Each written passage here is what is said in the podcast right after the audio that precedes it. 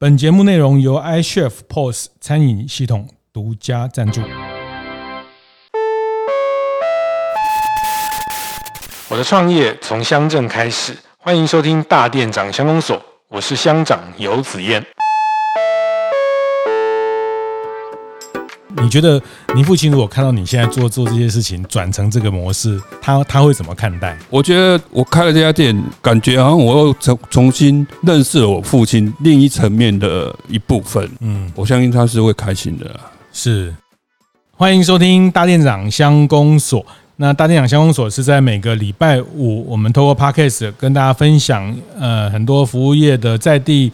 创生的故事。那这一季，如果大家有持续收听，呃，大家会听到我们在基隆做了很多不同形态的店家的分享啊，包括呃前几集的。委托行哈，那委托行也得到很多的反应，就是 有些人根本没有听过委托行 是什么，那有些人也也透过委托行勾起了很多小时候的回忆，呃，也谈了好几集的跟海洋创业有关的故事啊。那上一集的小寿书屋也是一个呃非常精彩的故事，他们呃希望用一个书店的方式，甚至帮呃很多开店的店更加悬殊做策展，诶，我觉得这也都是一种呃延伸出的一些新的形态。那这一集我们呃要到一很特别哈，因为我自己前阵子也偷偷来过几次的叫金豆咖啡哈。那呃这对基隆来说是一个很呃很有很有记忆点，然后很重要的一家咖啡店哦。那它的重要，待会我我我会来跟他呃分享。那我我想先就请金豆的是二代哈，这个是呃。王 王红林王店长哦，王先生，王王老板来跟大家打个招呼。嗨，各位听众吗？是，大家好，我是王红林。是，谢谢谢谢那个呃红林兄跟大家在 Podcast 上分享，他很害羞，他说他很少接受声音的的这个采访，但是但是大家上网去找一下金豆咖啡跟基隆，大概会找到很多很多。这个咖啡店的故事哈，那我我觉得很特别，就是我们谈咖啡店哈，大部分就是呃年轻人的梦想啦，年轻人返乡啊，或者是年轻人想要圆一个梦。我觉得很特别的是，这个这家咖啡店是一家你从父亲手上接下来的咖啡店。是当初爸爸在三十一号桥开店的时候，那时候我在万海的船公司工作。是。中间呢，陆陆续续就是会去帮忙。那，其实中间我爸不喜欢让我回店里帮忙，我嗯，我是后来才知道原因的。那后来中慢慢，我爸就是有生病，那我因为工工作，我那个是做休医，所以等于可以帮忙的时间越来越多。之后我爸生就是生病，完全就不能顾店了，我才把它承接下来。那那时候有在考虑了，到底是。要继续，因为我还有一个哥哥嘛，我就问他说：“是哥哥你要接呢？”我还说：“我我我我反正我有工作，我可以继续做。”嗯，后来是我我哥哥说没有要接，我就把它承接下来。是，那当然在中间固定的时候有煮咖啡了，那会接，因为是其实那时候咖啡的知识没有那么丰富，Google 也查不到，嗯，纯粹就是靠手感。靠一直喝一直喝。哦，那会继而想说奇怪，怎么动作几乎都差不多，为什么煮出来味道会不一样？嗯嗯嗯，我想说好，接下来我们就就把它继续做，是。大概是这样。那如果来到金豆哈，那现在在这个中山路哈，就是这个基隆的忠孝的忠，一二三的三，中山路的这个老房子的二楼呢。大家会看到吧台里面，呃，就是老板就是会用这个叫塞翁哈塞翁的方式，那个 来来煮咖啡。其实这个对很多年轻人来说，呃，坦白讲，我其实自己还也算很很常喝咖啡，在家里也也冲咖啡。但是坦白讲，塞翁对我来说，我就是很很喜欢去看一个一杯咖啡从里面煮出来。但是你要我真的要我操作，对对对，很多人来说 也没那么容易哈。但是这个这个这个就是这家店，呃，从从父亲到现在都还是使用这个方式来跟大家煮咖啡嘛？我觉得那个是个回忆啦，因为教我喝煮咖啡，后来我回想，哇，原来他的想法是这么先进。他叫我每天一定要煮杯咖啡，是，然后去喝。啊，后来我回想啊，原来咖啡豆后来陆陆续续咖啡知识越来越多。嗯，原来尤其我们又在户外，咖啡豆会受湿度跟温度的影响。对，每天的风味状况会不一样。嗯，变成你要做微调。那可是你在。不熟悉这次豆子的过程，需要经验的累积去试验各种。然后我觉得这个回忆一直在我的脑中，所以我还是坚持用散用煮。那我讲一个比较有趣的故事啊，当手冲就是很盛行的时候，我想哇哇，原来台湾消费者已经这么精进了哦，大家都知道哦，手冲筛用。后来我就做一个违心之论，嗯，我说好。啊，他说啊，他就直接问我说：“哎，请问有没有手冲咖啡？”我现已经我我已经遇到第三个了。哦，我现在我做了违心之论，我还是用筛用煮，然后我端给他。嗯，过了头十五分，然后问那个消费者说：“哎，请问一下啊，我这个手冲的咖啡怎么样？”哇，老板，你手冲的咖啡好好喝哦。我心里心想说，没有要凸显我说我煮的咖啡好喝，是是是，我是觉得说你到底是喝手冲这两个字呢，还是你要喝咖啡？我的心中的疑问是这样，是是是是是，这个 大家就是跟着流行了哈。那但采用这件事情，其实。对你来说，当然一部分是因为从爸爸的这个传承的这个回忆里面，但是第二部分你还是觉得说它比较能去彰显厚重跟这个这样的一个味道的风味的表达。对，因为其实在呃也也也有一点故乡情啊，其实基隆的人情味很重。是。那第二个是筛用煮，它的风味会比较明显，它是萃取加过滤。然后第二个，如果烘豆的人烘的不好，嗯，用筛用煮，马上他逃不掉。怎么说？因为手冲的部分它是可以做微调的，嗯，那筛用就是它用流速对温度。温度去微调，对，那筛用是没有办法，你它就是原形毕露，是。你烘的好不好，就是没办法微调，是是，所以我们会花很多力气去找。我们配合的烘烘豆师哦，对哦是。如果你你会觉得基隆如果是一杯咖啡，你觉得那个味道是什么？你刚刚有讲到人情味，所以你觉得基隆这个这杯咖啡，如果基隆这个城市是一杯咖啡，你从你咖啡师的角度，你会怎么去去去形容它？我觉得是三培的黄金曼特林哦，生培为什么会？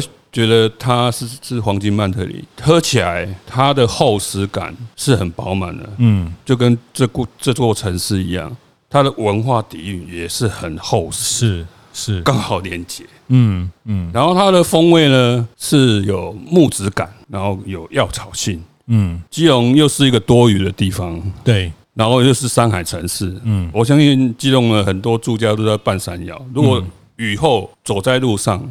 其实你可以闻闻到那种淡淡的潮湿的木头味跟青草味，我觉得跟这个城市是很是。雷劲的一支咖啡，有一种有一种青草跟木木头的味道。对，嗯，对对对对对对。但我觉得咖啡的的风味里面的层次，呃，生培的黄金曼特林是你会给基隆的一个形容。前阵子我还看到有人在特别在谈饮食文化，也谈到基隆跟福州的关系哈，因为它是个海港城市，它其实它的多元性、多样性是非常丰富的。很难得一家咖啡店，就是说我们大部分谈咖啡店都是比较时间没有那么长。我觉得这是一家有两代人的情感的咖啡店。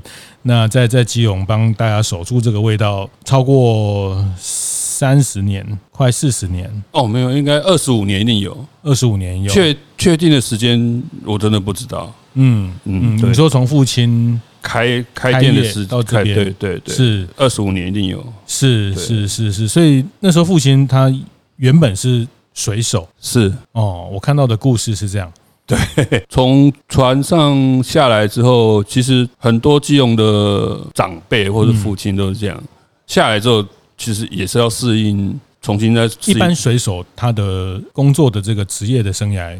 是怎么样？他他不能一直在船上工作嘛？对，早期是这样的，没像没像现在比较好，可能你静养了，可能一个月或者是半个月，你就可以下陆地哦。那远远洋的可能会比较久啊，啊以以以前的。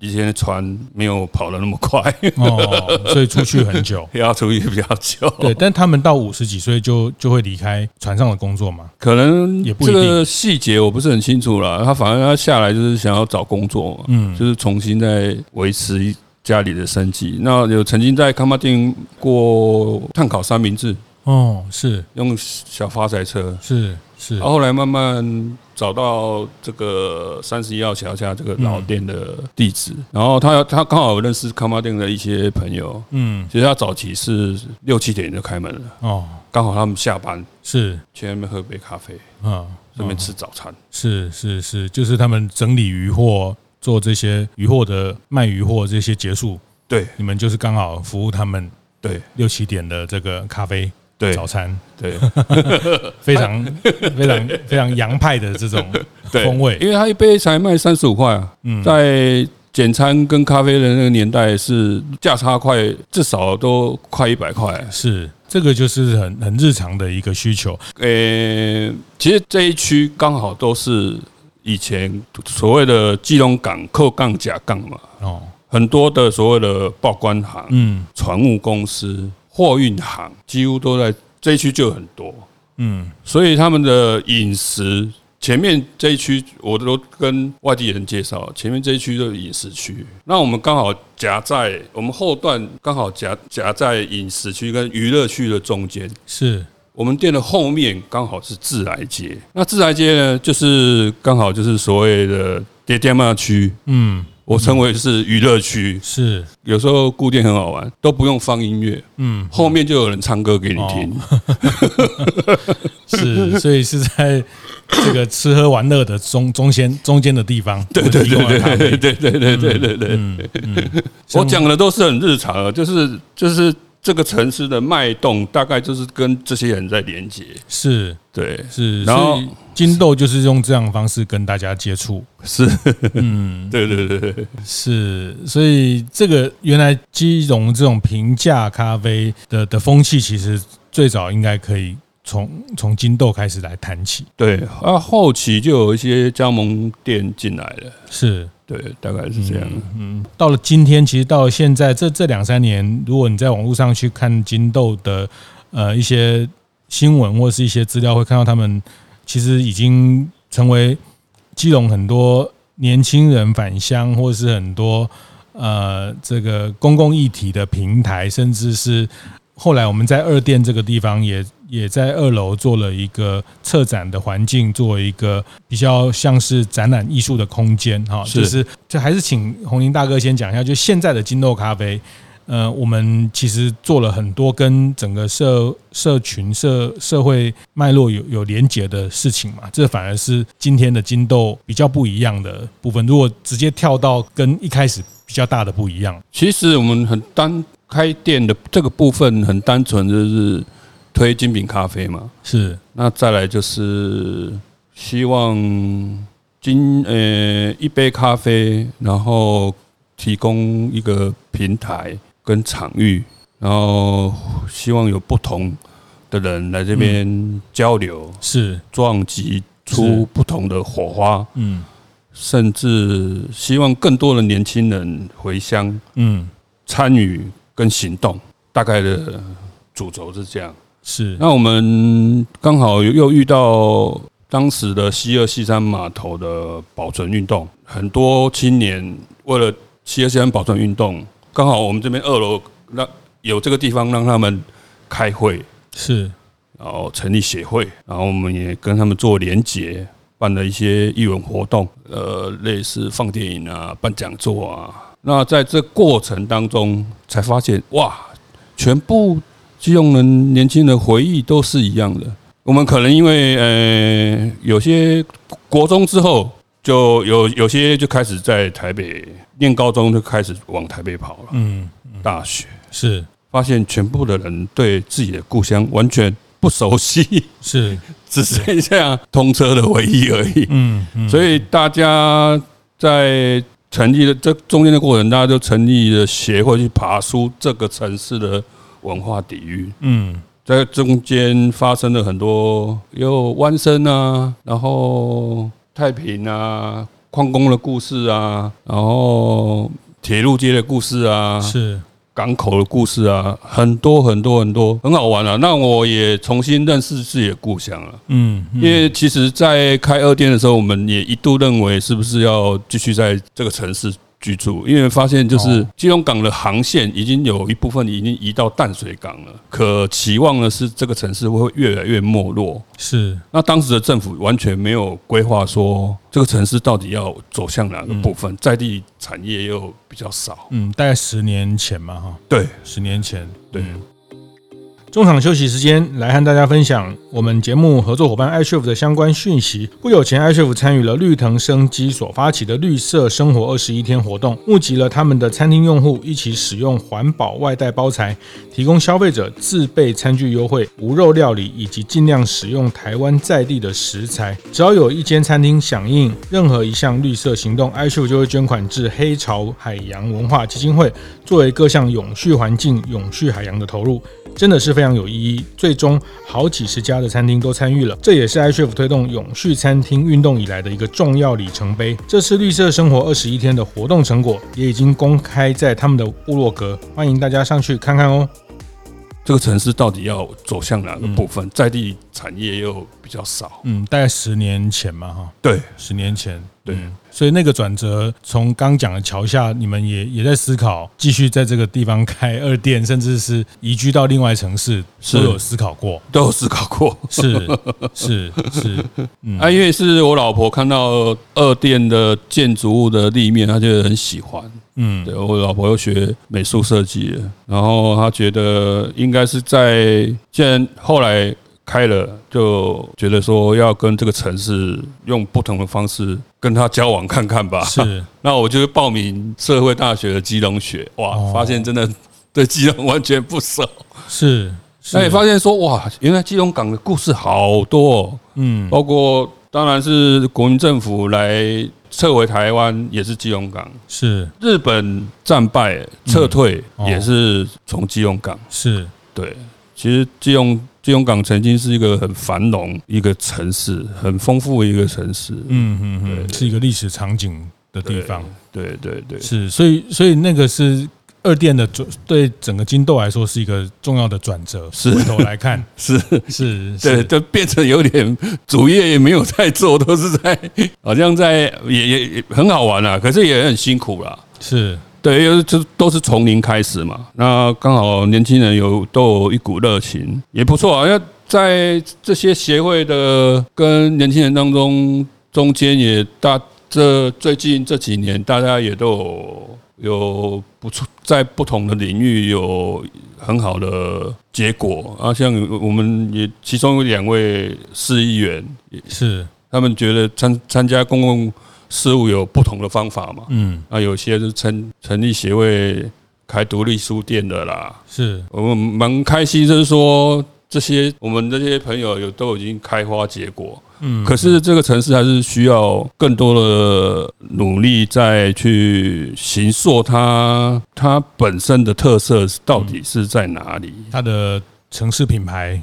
对。的，最独特的那个部分，对，是，对，对，是，所以这个反而是你开咖啡店开着开着，然后从父亲手上接下来到到这里，你你花了很大的时间，反而在在更思考城市要去往往哪里的想这个想象，对对对，因为坦白讲，这边的过客太多了，是，实际上留在那边生活的真的不多，嗯，然后以以前都会觉得我们离台北近。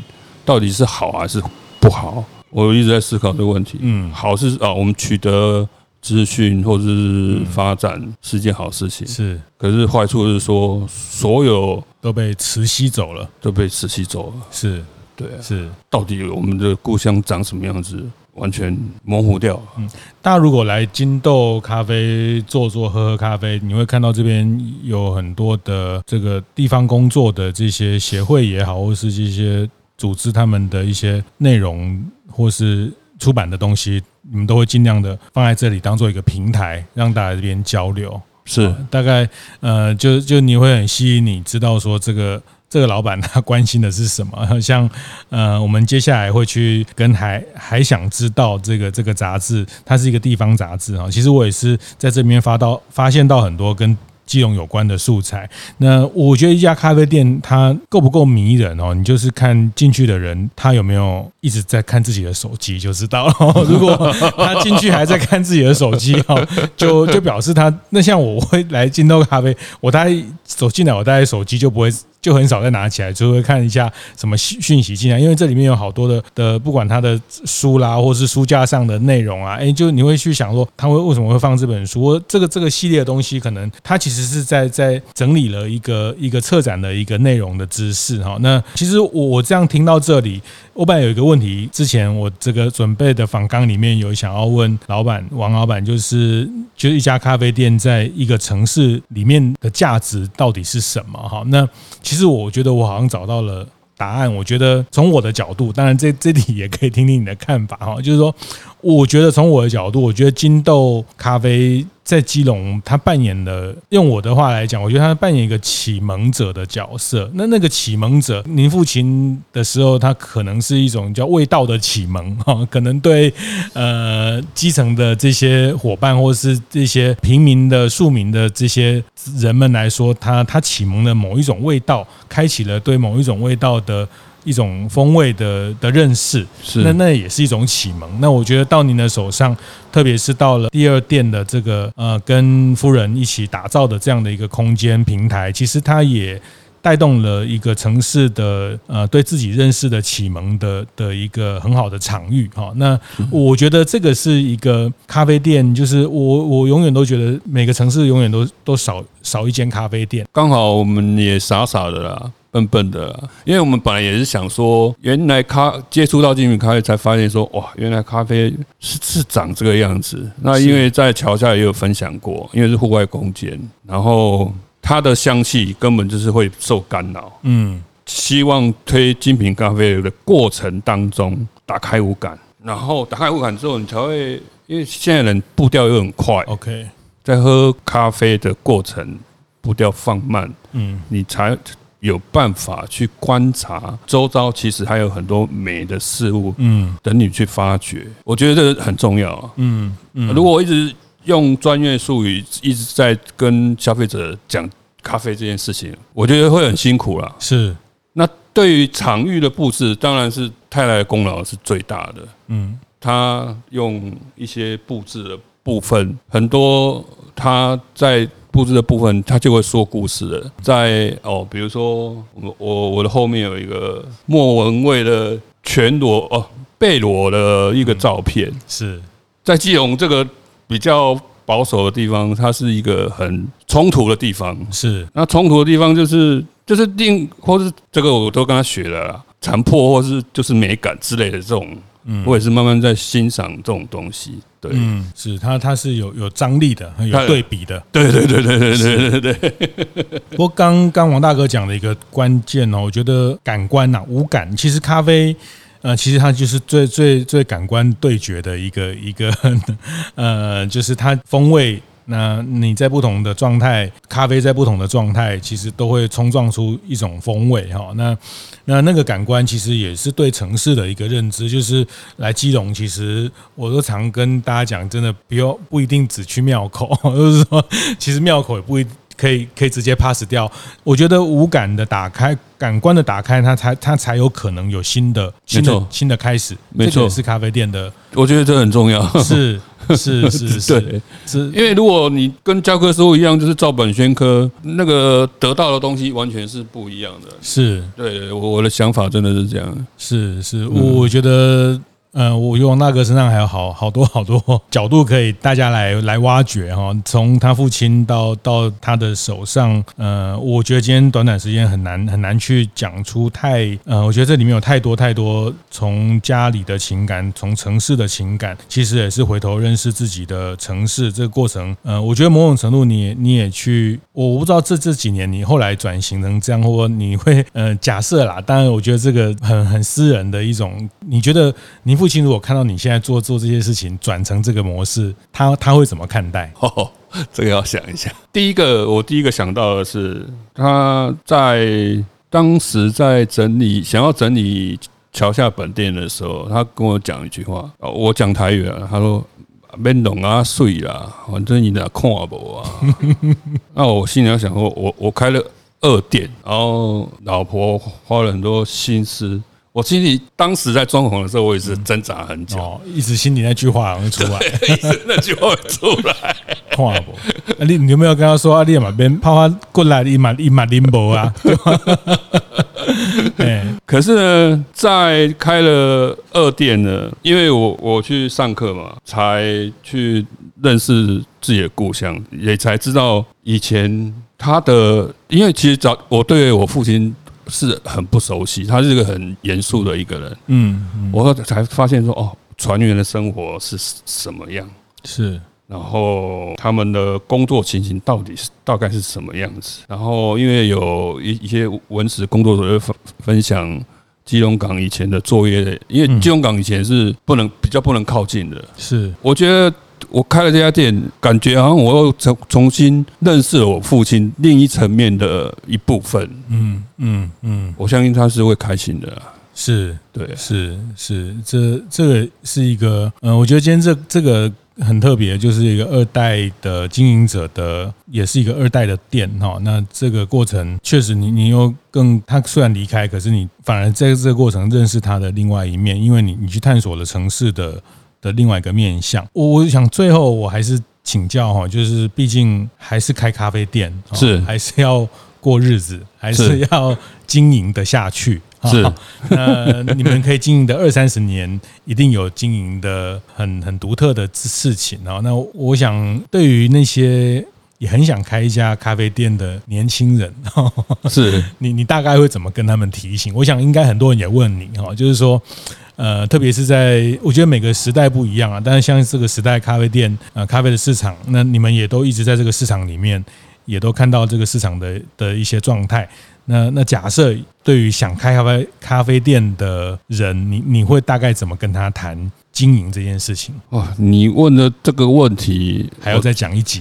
没有没有没有没有，不用不用 不用。最近这几个月我也在思考这个问题。是对，因为其实我们呃就是在跟其他人交流的部分花了比较多的时间哦。那其实我我也在思考，在经营这个部分，那我也有请教过别人，因为其实我们当然有主要的客群。是，可是发现说，发现我很多同业啊，一直有不同的声音啊，就是呃做甜点的哦，呃都是或者是做做咖啡厅的，都就就像刚你讲了，需要有会有不同的平台去广告。或者是做各种行销。是，然后我我我是最近深深的体悟是说，现在要开咖啡厅一定要有一台好的相机。哦，是，就是我也不晓得，是咖啡机不是必要，嗯，相机还是必要，嗯，我觉得 目前的目前市场的概况。可是这样可能很快就被潮流冲走了。是。自己本身还是在这家店的过程当中，一你一定要有一个中心思想吧？是，如果能跟在地连接，那是最快乐的事情。你跟左右邻居都是朋友，嗯，朋友就左右邻居在这种状况了，左右邻居一定会帮你说故事，对，帮你推销。是外地人如果来，哎，这家咖啡厅很好啊。那在这过程当中，人与人的连结，我们是一家老派的咖啡厅呢，我们比较注重人与人的连接。是这个过程是比较扎实，然后会会比较快乐一点的。嗯，我大概能想到的是这样。是是是，这个我觉得也不是老派哈，就老派就是潮哈。其实现在越老派就越越越新潮哈，这是我们。前几集在谈委托行得到的结论哈，很多事情我们都觉得好老派，可是对二三十岁人来说，他们觉得好好新潮，很潮。当然这里面语言怎么样去转化？不过，呃，刚您讲的就是作为一家独立品牌的咖啡店，其实它的中心的思想还是很重要。对，它跟社区的关系还是很很关键。对，是特别，其实也我也觉得也不是疫情哦，就是说，即便没有疫情，其实照顾到社区的周边的这些人的需求，日常的需求，因为咖啡本来就是一个进入。Daily life 的东西。是，那这个这个也是一个一个咖啡店，一个独立的咖啡店能永续经营的很重要的的客客人的来源，他很难去寄望说，呃呃，大家都从很远的地方来朝圣啊，来这个对，对周边的生活的内容，对对对，如果人跟这是另外一个形态啊，如果当然他的员工或者是他的网络形象很强的话，那他当然他可以做。自己有烘豆的话，当然可以做各种平台的贩售啊。嗯，对，我们也在学这个区块啊。是我们初期可能就是希望客人喝过，他喜欢再来买我们的豆子。嗯，很简单的一个模式。是那因为现在知识知识太爆炸了。嗯，他可能在一个过程当中，他觉得哎，这家东西可能也不错。对对，那当然对我们销售量就会多多会变动。嗯嗯，因为大家现在的选择真的太多了，对，选择性太多了。对对，我们也在思考这个部分是要怎么去修正。对，大概是这样。是是，但我觉得呃，一家店它。我常常还是喜欢说，就是呃老店或是资深的店，它它是城市的一张名片哈。我今天在金豆也特别听到，我觉得跟我之前在网络上或是书上看到的资料更。更立体的，其实让我更知道说这家店它对这个城市带来的很多这个影响，你你你你，它不是一个巨大的影响，它是一个日常的影响，一点一点一点的影响哦，就是就像这个城市一点一点的慢慢变好，也也它也不可能，呃，王大哥也同意这十年其实基隆也越来越越精彩，它越来越往，因为年轻人，那这个都是一点一点累积。那我觉得咖啡的品味，咖啡的知识。咖啡的理解也都是一点一点的哈，他他也呃，就是感官的练习都一点一点。那我觉得这个都是一家店，它长时间在这边积累的很独特的价值。那谢谢谢谢今天王大哥跟大家分享，谢谢金豆咖啡，谢谢谢谢。听完也邀请大家到 Apple Podcast 订阅、评分、留言。大店长相公所，我们下周见。